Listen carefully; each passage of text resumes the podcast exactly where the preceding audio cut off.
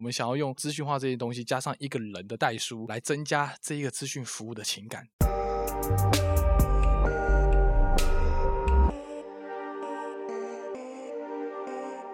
现在时间是四月二十三号下午五点二十六分。您现在收听的是深吸一口气。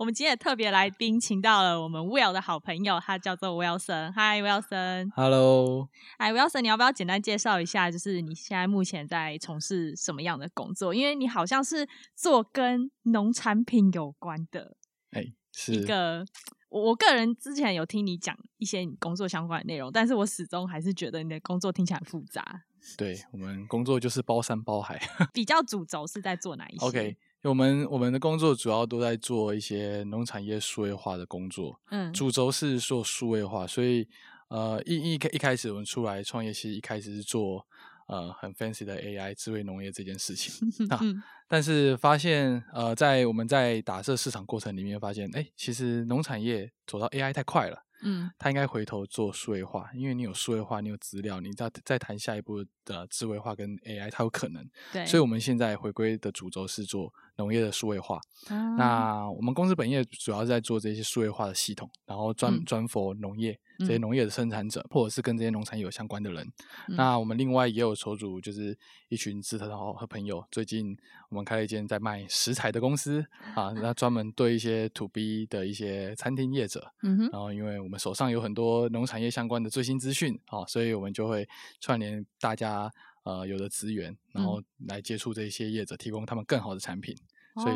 大概是这样。了解，那当初会想要做就是农业数位化这件事情，是因为有看到台湾农业目前有什么问题嘛？导致会说你们想要做这样子的服务？对。其实这一部分蛮误打误撞的，因为、嗯、呃，过去我背景，我其实我跟 Will 他是高中同学，嗯，但是呃，他大学是成大测量，那我研究所是成大测量，那所以我们现在都在不务正业。你们对测量到底有什么 情有独钟的地方？哎，但是我们现在都不务正业，所以并不是情有独钟。对，对所以完全真的是误打误撞。对，但是其实我我跟他相较之下，我反而比较呃，一开始的时候是用测量上的专业在做这些市场上的服务，嗯、但是现在就是不用不用不用，随便就好，因为我们对付的产业不同嘛，就是我们以往大家在意的是，比如说建筑商在意的进度，但是其实农产业它连进度什么都不知道，它没有标准，嗯、因为就是没有数的话没有数据，对，所以这件事情一直定义不出标准，因为在农业的研究单位服务过，然后到最后又去科技业，然后都在做影像上监测这个工作，嗯，那当然影像上工艺用的很顺畅啊，那然后资料也非常非常的多，所以。呃，至少工业它是一个因为资料而转型的一个非常好的产业的例子，所以自己创业在做农业服务的时候，当然就是挑我们擅长的呃数位化这件事，嗯，本来是想要服务科技化、科技农业这件事。接触到产业，发现哎，大家 mindset 不太一样，嗯哼，哦，其实大家还没有把还不知道数据是什么。嗯，好，但在最近，智慧农业在新闻上其实很常可以看到。对啊，就很想看到你们说这些智慧农业要帮农业转型啊什么的。对，没错，因为产业上它是有潜力的，因为大家都没有做数位化，嗯，所以现在数位化它是一个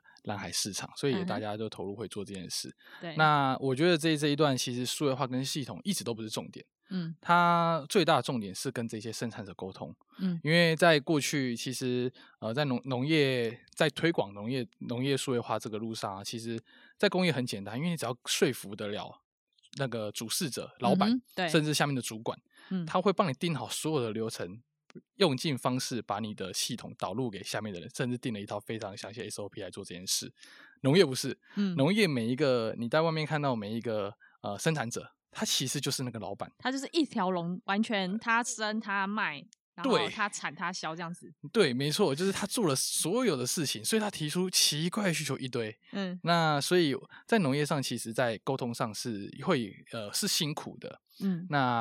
啊、呃，因为过去我在农业单位服务，所以在我觉得啦，我自认为我可以跟这些呃生产者、这些青农。嗯嗯，打成一片，所以我很多合作对象是青农，因为有这些青农在呃，大家当朋友，所以我就可以问到需求，嗯嗯，所以就可以比较容易的在上面定出一个呃，可能是产业所期待的东西，就比较针对他们现在可能在生产或者销售方面问遇到问题，去为他们克制化这些数位化的一些资源这样。对，因为农产业其实它，我觉得它跟呃工工业上面差异真的非常大。嗯、一个人生产者也是该服务，但是另外有那种一级产业的生产者，嗯、哦，那可能比如说我们现在常去吃全家的那种地瓜，嗯，好像就是瓜瓜园，大家都知道那种瓜瓜园，那它就是很厉害的一个农业生产者，他们重视在在于他们很会管理。对，所以他们从一个人可能毛利很低的那种水稻生产者，到毛利非常高的这种呃尖端型的生产者，其实都有，所以它其实很广啊。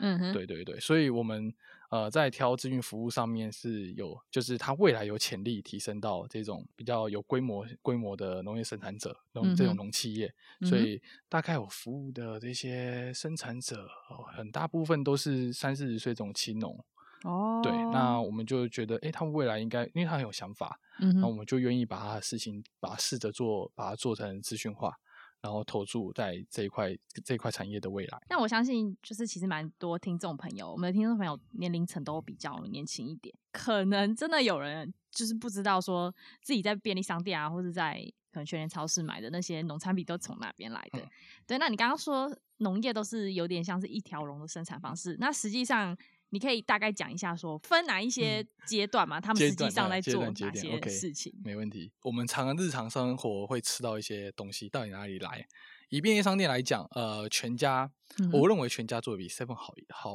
蛮多的，在这个品牌形象跟农民的合作上面，嗯、像全家，因为我们有一个合作，他们种大豆的，嗯、啊，之前上 TV 节目就是他们他们种大豆，然后有做什么豆奶拿铁啊这些，呃，卖那个把这些豆子卖给全家，嗯哼，那么然后又出豆浆在销全家，甚至还有什么那个。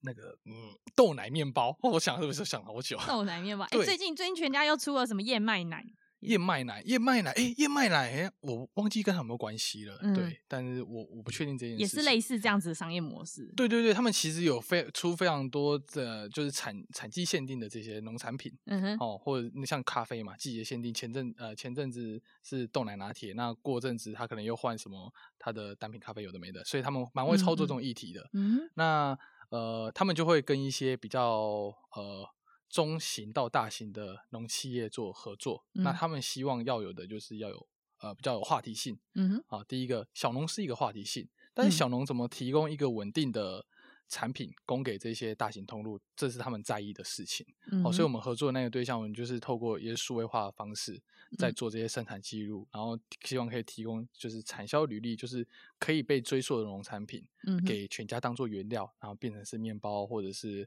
呃豆奶这些这些产品，这是呃 to C 的通路。另外，比如说从家乐福啊这些通路，其实他们自己都有相对应搭配的生产者，嗯，那这些生产者不是人，他们都是一个组织，嗯啊、呃，例如说呃像丰康。它后面就是有一个叫玉美盐啊，他他可能在种专门在种菜的，主打说他们的所有菜都是透过他们自己的系统在做这些生产，所以品质有保证，嗯哼，然后可以做一个非常漂亮的品牌形象。嗯哼，那在那个家乐福，他们就主打会是小农为主，他会他们就会说啊，我的东西都跟小农来来做采买，嗯，那但他下面的确还有一些农产公司哦，跟这些小农收购，帮他做这些集理货，因为其实。农业在整个产销的历程上其实很很长，嗯，从农业的生产到呃收成完之后，要到包装厂去把它可能简单做个清洗啊、去完图啊，然后做理货、分级，什么货要卖哪里，什么货要卖 to C 哪，什么货卖 to B，什么货拉去加工，他们还有一个很大的场域在做这些事情，然后再再才才会配送到通路那边去，可能直接配到店家啊，或者是直接到大盘，再由大盘分销到各个呃比较。中小型的通路去，嗯，所以这节点其实还蛮蛮长的，嗯，所以我大概可以分享的是，我们最常看到的是两种形态的生产者，嗯，一种就是有集团式生产，大家就是为了一个同样一个供应商，嗯，所以管控大家的呃，比如说呃资材这些农药啊、用药生产习惯，哦，大家都说好一个方式在做。在做这些生产作业，然后一起供货，供一个通路，嗯、比如说家乐福或者是全年这种通路。嗯、那另外一种生产者，他就是比较小农，可能我们在常常在 Facebook 上面会看到那个什么哪个哪个哪哪农农场，然后自产自销什么的，嗯、那就是小农小农式的经济，也是因为啊、呃、现在现在电商关系，所以有另外一群就是在专门在做小农经济。那小农经济他们主打的就是我这个农民形象很好。然后我生产出来的东西品质很高，可以做这 branding，嗯、所以这些消费者都是我始终客户户。而、我只要顾好我的粉丝团，那我只要在生产的时候就可以把这种东西分销掉。嗯，例如说像有一个 YouTuber 叫小尖尖，嗯，务农夫妇，哦、啊，前阵子才刚去拜访他们，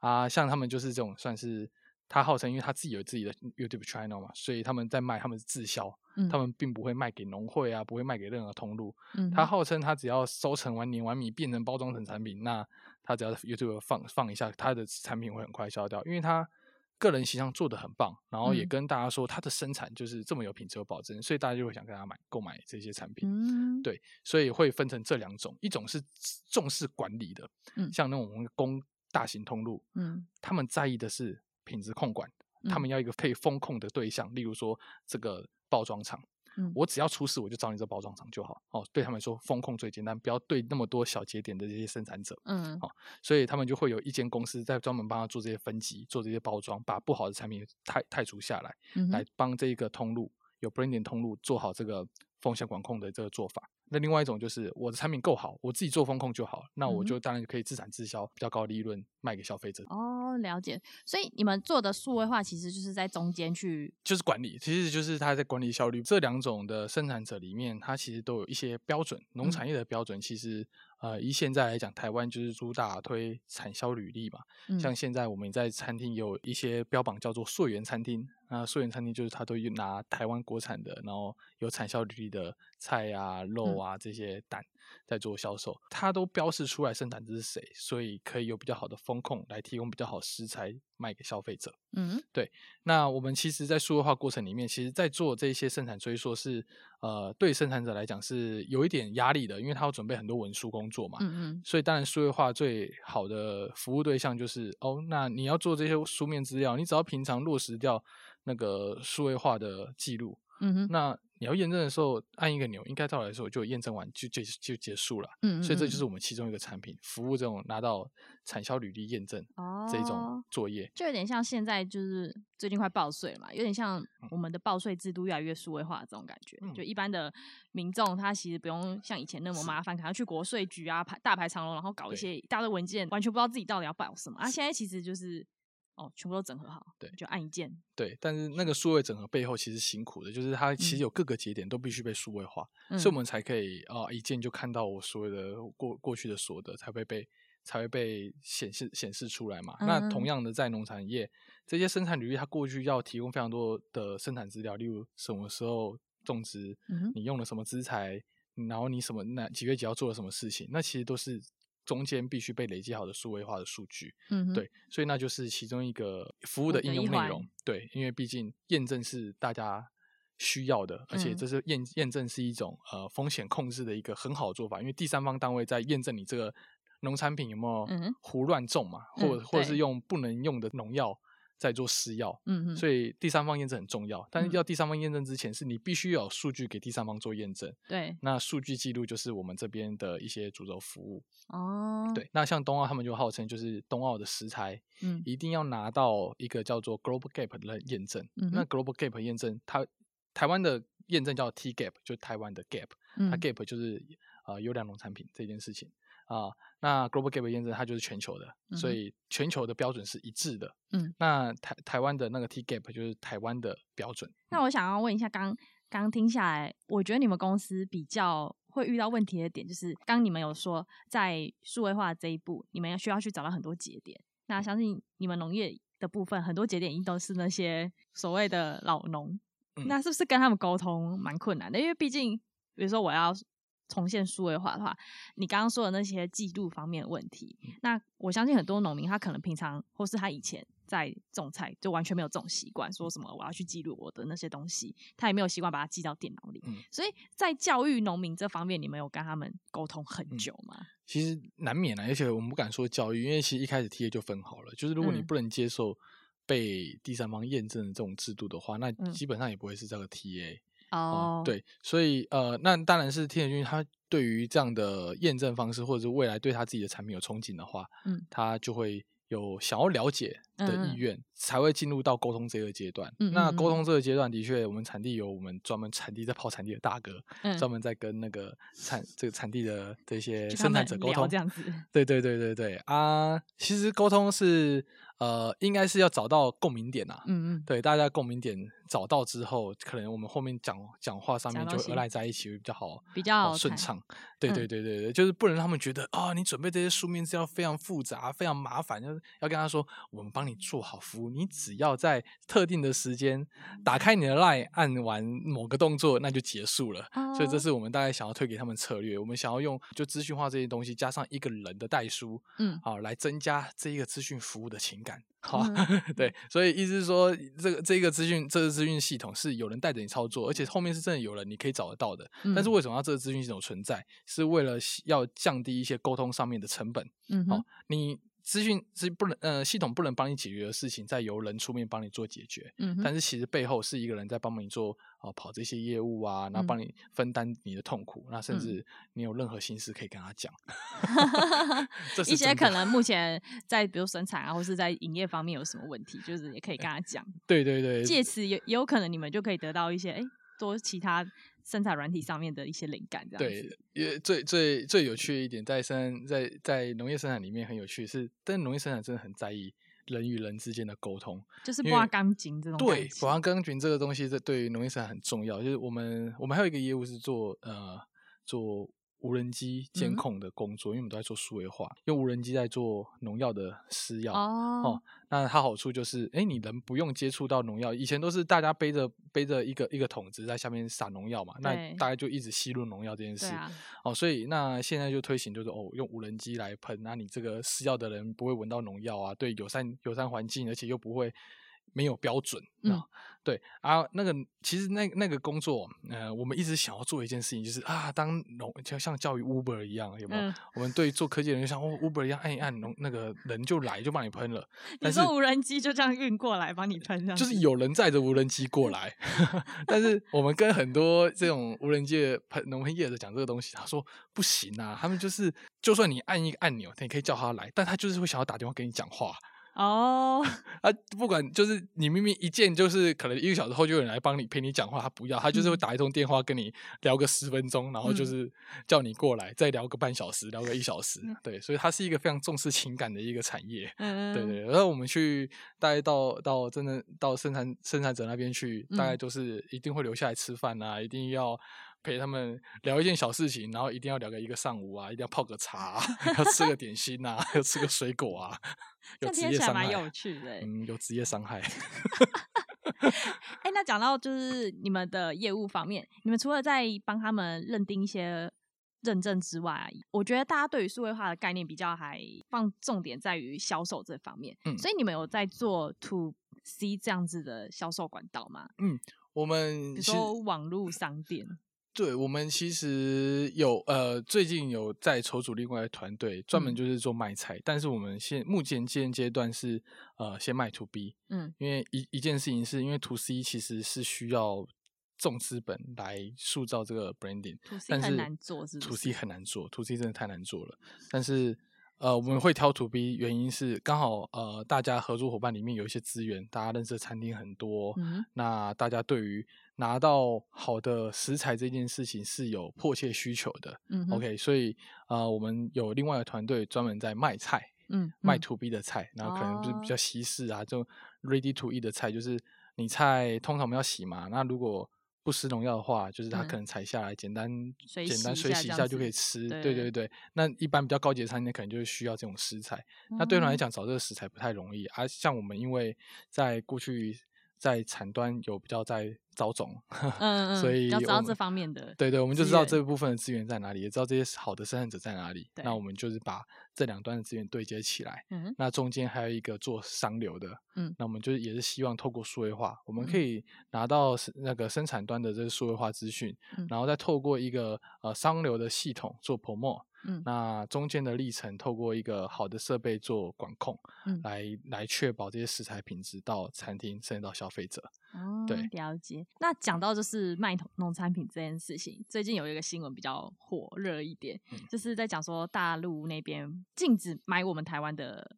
凤梨，凤梨，对对对。那关于这件事情，你站在你目前工作的角度，你有什么看法？嗯哼，这一阶段，其实我们合作一个伙伴，他也他也是一个生产者啊，他就种凤梨的，嗯、而且是台湾数一数二种凤梨的一个生产者，很厉害。嗯那那这这个事件有两个层面，嗯，第一件事情是因为大陆捡到虫，禁止台湾的凤梨出大陆，因为害虫的关系，嗯，好，大陆是台湾凤梨的最大出口国，所以那时候对台湾的压力就很大，嗯，所以就要把这些凤梨销。到不同的国家，所以才会有日本啊、新加坡、香港这些才会出现在大家的呃耳朵里面，嗯，哦，那但下一个问题就出现了。大家发现送送送到不同国家之后，就会另外的克数问题，就是，诶，它切开之后它是黑色的。嗯，那其实就是中间运送过程上出了一些状况。这个问题呢，其实在农业数位化的这些技术上是可以帮助的，因为我们公司也跟一个很大台湾很大的农业生产者在合作。嗯哼，我们就一直在探讨说，第一个虫的问题跟内部核化的问题，到底有没有办法被克服？嗯，其实，在最前端的生产工作上面，嗯，哦，只要有施好肥，然后只要在对的时间做对的事，例如说哦，下雨天，嗯，不要去采收它。嗯哼，但虽然说现在没有雨啦，嗯，对，但是意思是说，只要是这些标准有被落实的话，嗯哼，那可以大大降低那种核化上的比例，嗯，就是切开是黑色的那种比例，就是我们最近最想看到新闻被克数那种比例。嗯哼，台湾凤梨其实特别好吃，嗯哼，就是大家如果有吃过别的国家凤梨，就觉得哎，别的国家凤梨怎么特别酸，嗯，然后特别硬，中间梗很粗，嗯。但台湾的凤梨是连梗都可以吃哦，对，对，这其实在各个国家都蛮意外这件事情的，就是居然。我以为它凤梨本来就是梗可以吃，哎，没有，那就是代表你太年纪太小了。以前凤梨心都会拿去做菜，对，来腌制，对，会有这些，会有都都会有它。以前的凤梨心其实是粗的，那但是因为一些。呃，品种上精进之后，然后变成一个可以吃凤梨，可以直接切来吃的这种凤梨心。嗯，那所以台湾的凤梨的特色，它重点是多汁又甜。嗯，但多汁又甜它，它它会反映的一件事情就是，它其实很不耐储运，因为水分太多又甜度太高，它就容易变质。嗯，好，所以台湾的凤梨。这次会那么多克数，其实一部分是在运输上面的呃一些温控上面没有哎没有做到标准，但是、嗯、呃这件事情其实是也跟一些业态不太一样，因为农产品生鲜以前很少在做这些事情，嗯，那它。不能低于十三度 C 以下的配送，寄包裹要么就冷冻嘛，嗯、啊，在冷藏它也不能 promise 你多少多少度啊，你很容易可能会冻坏或或会有一些状况，嗯、对，所以呃过去它是因为这样的状况，所以呃没有注意到农生鲜农产品在运输上的这个需求，嗯哼、哦，在过冷的状况之下。运送多汁又好吃又鲜甜的台湾凤梨，它就烂掉，烂掉。对，所以是因为它太好吃了。对，但其实这件事情在生产端是有办法做克服的，只要照着它的标准的方式在做管理，就是可能要注意注意它的微量元素的施施用，嗯好，然后或者是特定的气候下不要做采收，嗯哦，特定的时间做特定的事情，嗯哦，那它其实可以大大降低这部分的比例，嗯啊，那所以回到头来就是管理。啊，怎么有效管理数位化这件事情，就是一件非常重要的东西。嗯，所以如果这一个问题它已经被定义出它的 root cause 了，就知道它为什么这个问题这样来了。嗯，那当然相相对之下，这些不管是台湾的这些收购者、这些出口商，或者是呃，像日本的进口商，他就可以去定一个很明确的标准，说，哎、欸，我要采买的凤梨，你要避免掉这些状况哦，因为这些状况会造成凤梨的良率不佳，嗯，那我们就不要寄这些凤梨来了，哈，所以这些如果这些标准可以被落实的话，那下一步就是要透过数位化、系统化，嗯，来让呃我们交货的这些凤梨可以达到这些品规，所以数位化其实也是在这里面其实可以帮助的一环。哦，了解，所以就变成是说，以后就比较可以大大的降低我们在出货出口的时候，可能会又遇到类似的状况，然后被禁销的这种事情产生，就等于说我们在一刚开始的源头端就先去规范好这样的事情，这样子的状况是因为他们可能没有一个依据可以去不是？嗯，但其实现在大家也没有太过探讨这件事，因为这件事才刚，你看、嗯、才年初被被才发生，所以。嗯这标准也一直在修正，在定义。现在最快被定义到的一个流程是，你出口的这些凤梨物流，嗯、你就这些这些出运物流，你就不要到太冷，嗯，哦，所以定义说哦，你十三度以下，那可能就是不良率会提高，那就尽量这些品、嗯、就尽量管控你出货的这个品质，因为凤梨一种种两年，嗯，所以等于是我们之前如果没定这套标准，那但是现在凤梨还是一出啊，我们只能在未来做修正，先到过去修正未来这样子，对，嗯、那另外一部分。呃，凤梨有在讨论议题，其实就换品种啊，不要用那么多汁又鲜甜的凤梨在国外跑，就让它比较是可以耐运送的品种，就是耐储运的品种，没错、嗯。所以台湾农业目前还是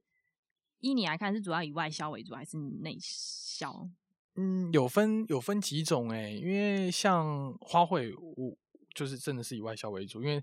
台湾人真的没有在种用花的习惯，就是、嗯、但在国在欧洲。哦，日本他们可能都会习惯家里有一束鲜花，哦、但台湾没有这样，没有这样的。台湾只有拜拜的时候，对，台湾只有拜拜用花 哦，所以这是就是也是市场取向啊，所以台湾的花卉外销就很强。嗯，那另外一部分，诶、欸，一些呃，像那个水果，像水果外销，其实也算在特定的作物上面，其实也蛮厉害的。嗯、对，那但是大部分台湾农产品会以呃内销为主，还是以内销为主，但还是看品相。嗯，像我们常吃的菜，菜很少在做外销，嗯、所以才会呃价格起伏这么大。嗯、哦，甚至台湾我们之后在冬季的时候可以吃到高丽，就是比较常吃到高丽菜啊、青花菜。嗯，那你夏天的时候，大家会讲的就是高山高丽菜一颗很贵。嗯，哦，啊，因为平地没有高丽菜啦，所以当然有高丽菜物以稀为贵就变高了嘛。嗯，对。那另外像呃一些一些季节性的东西，因为台湾没有办法很稳定的。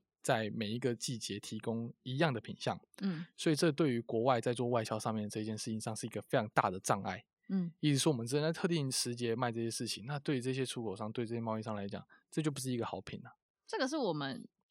能够靠科技去改善的地方吗？呃，所以现在有蛮多呃蛮多生产设施都移到呃温室，到温室里面做栽培。嗯、那温室栽培他们就是想要全年度的供应嘛。哦，对对对，所以要到全年度供应，它才有办法稳定稳量的提供给呃提供给我们的市场。不过温室栽培这件事情在台湾是不是有点难实现啊？因为我们的地很小。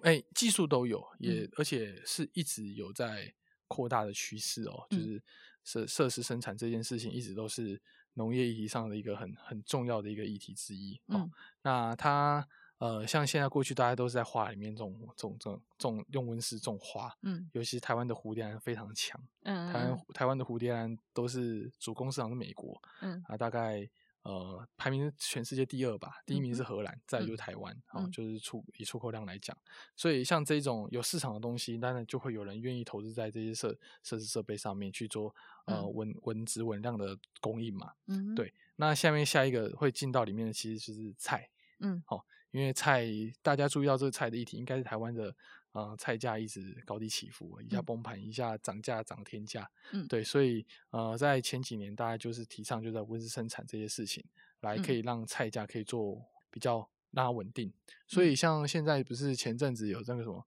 呃，现在什么科技菜啊，然后什么郭董投资的、oh. 菜场啊，就是很常大家会听到的一些名词。嗯，那的确这就是未来一些趋势，大家会走进到呃设设施化里面做栽培，然后可以、嗯、呃同规格啊、同品质可以被量产。对，嗯、所以现在有讨论在农业上有非常讨论非常多的加工技术，例如说呃像青花菜，我们有一个叫激素冷冻技术，叫 IQF。嗯，啊，把它切成小，像 Costco 有吃到那种。呃，冷冻冷冻青花菜，嗯、那就我们另外卖菜主要的产品，它其实可以很很脆，很好吃。嗯、它重点就是想要还原，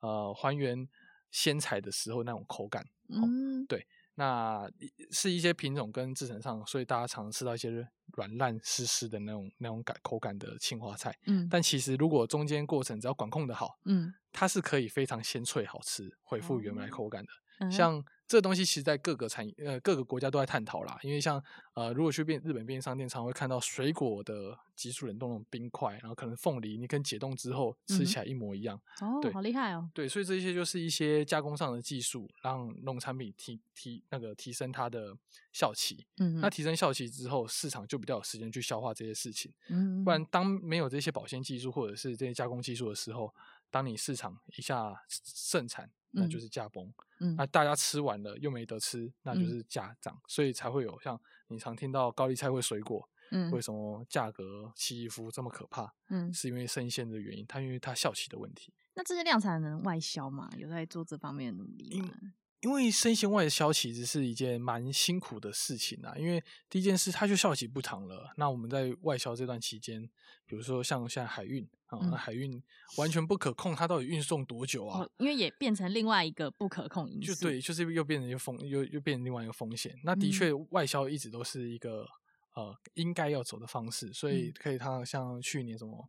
呃，芭乐卖到加拿大啊，嗯、或者是。好像这个凤梨卖到哪里去？嗯，常常会有这样的新闻。这的确都是要吞吐掉那个市场上过多一些量，然后做一些调配。嗯嗯、这这没有错，但是呃，它毕竟有限。因为如果要走到外销的话，你等于是你到这个包装厂啊，它必须要被选择过。例如说有虫就不能出去啊，因为有虫它报废是报整贵。嗯，因为在农产品上面最麻烦的就是虫子，因为我这个国家有的虫，你我要出口到国家没有。如果它检疫到这只虫，他们叫做他们里面的检疫害虫，就是我国家里面没有的虫，那它当然不能让这批货入关嘛。对啊，会让他们的国家的害虫。对，所以就会整批销毁。嗯，所以这是农产品的很大很大的一个风险，哦、生鲜品的一个很大很大风险。嗯、那刚刚讲到加工、冷急速冷冻这些事情，它其实就是从农产品变成是食品。嗯啊，它只要急速冷冻，它不会有虫活着，哦、所以它就是变成食品在做贩售。嗯，那它就不会有啊，还做检疫啊，做这些哩哩杂的事情。嗯，对，就等于说你你效期不仅可以变长，然后甚至说可以避开这些最容易去整个爆货的事情发生。对对对对对，因为其实生鲜品最怕的真的就是整个货柜嗯被堆着，嗯、因为捡到一只虫，它肯定要 double check，就结果就把那柜放在关口，嗯、就因为生鲜品那一放啊就全部报废了。对，嗯、所以那，你们在做加工这方面也有在？协助他们数位化吗？呃，加工我们不算是有帮助他们数位化了，但是从物流这个配送过程里面，对我们是在那个另另外一个团队的确就是在监测这些呃物流过程里面它的温控啊这些环境是不是妥善。嗯嗯。哦，那希望各个餐厅哈或者客户拿到食材，嗯，是 OK 的，嗯、是风险最低的状况。嗯，对。好，那我们今天时间的关系，就是大概到这边结束。那非常谢谢今天 Wilson 来到我们的节目。那就是希望你们的公司之后能够，我这样听起来，其实你们为台湾的农业就是帮助了很多事情。哎，不，希望大家先可以用我们产品的 因为光是效率这件事情，我真的觉得是现在很多产业里面非常缺乏的一个元素。嗯，就是常常，尤其像农业这种我们。一级产业，我们比较听起来就是觉得说，啊，他们可能在产销方面比较没那么快速啊，嗯、等等的。那这样子的产业，如果能够配合到你们数位化的东西，我相信，我觉得对台湾的农业是一个非常好的发展啊。嗯，对啊。那谢谢大家今天收听我们节目。啦我们节目的话呢，大家可以在 Apple Podcast 还有 SoundOut KKBox。呃，或是在 Spotify 收听到我们的节目，那么说节目大概就是每周会上一次啊，大概，因 为有时候我们要看我们就是邀请的来宾的一些状况而定。那如果喜欢我们节目的话，欢迎到 Apple Podcast 上面留言，或是给我们五颗星的好评，那我们可以继续的做我们的优质的节目。好，那今天就这样了，非常谢谢大家，拜拜，拜拜。